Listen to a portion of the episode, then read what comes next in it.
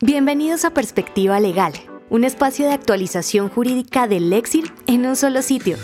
Escucha el análisis jurídico y los puntos de vista de abogados expertos en las diferentes ramas del derecho. Latinoamérica, Colombia, Argentina, Chile, Perú y México. Bienvenidos a un nuevo podcast del Lexir, en Perspectiva Legal.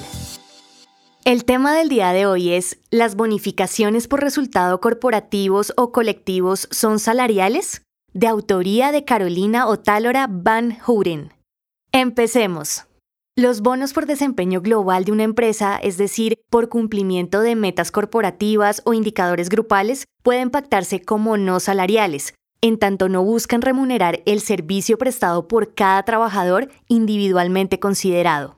De conformidad con lo preceptuado en el artículo 127 del Código Sustantivo del Trabajo, constituye salario no solo la remuneración ordinaria, fija o variable, sino todo lo que recibe el trabajador en dinero o en especie como contraprestación directa del servicio, sea cualquiera la forma o denominación que se adopte.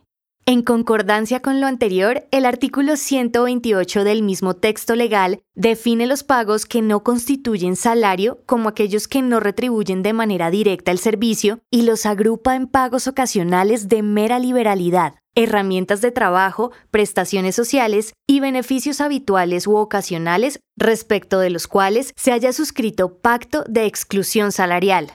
En relación con este último grupo, la disposición faculta a las partes para suscribir pactos de exclusión salarial respecto de pagos y o beneficios, cuya causación, bien sea ocasional o habitual, no implique retribución directa del servicio, de manera que no generen impacto prestacional, indemnizatorio o parafiscal para ningún efecto.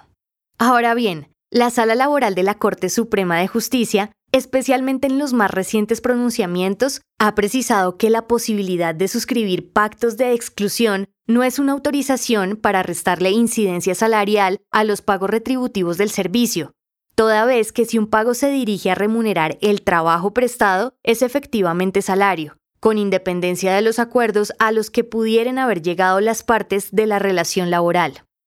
En efecto, la actual postura de esta corporación consiste en que si bien el empleador puede válidamente suscribir pactos de exclusión salarial para que ciertos pagos no constituyan salario, estos no pueden tener la finalidad de remunerar de manera directa el servicio, so pena de que se declare su naturaleza salarial.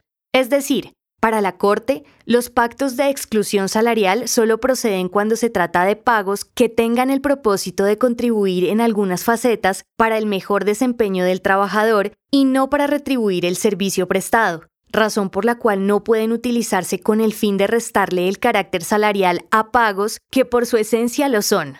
CSJ SL 4866-2020 y CSJ-SL 986-2021.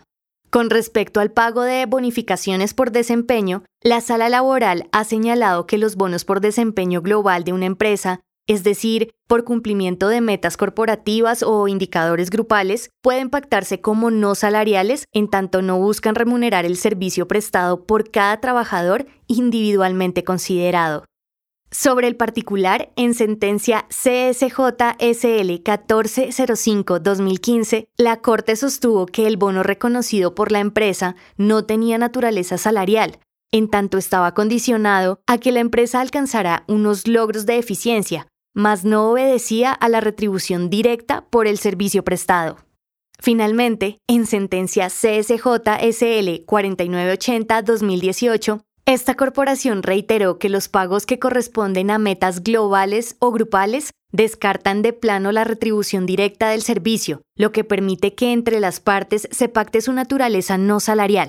En efecto, en el caso particular, la Corte concluyó que el beneficio por productividad, además de provenir de la mera libertad del empleador, se fundó exclusivamente en un esfuerzo global y no individual del trabajador, razón por la cual, de suyo, no retribuía el servicio.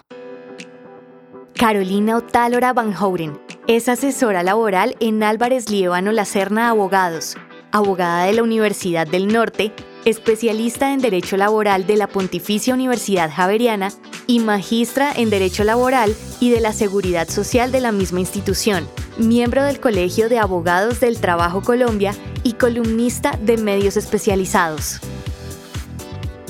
Agradecemos por habernos acompañado en esta oportunidad. Los invitamos a que nos sigan en nuestras redes sociales y escuchen semanalmente los temas jurídicos más sonados y discutidos por los mejores abogados de Latinoamérica y el mundo. Perspectiva Legal del Éxito, una marca de Legal Solutions Group Colombia.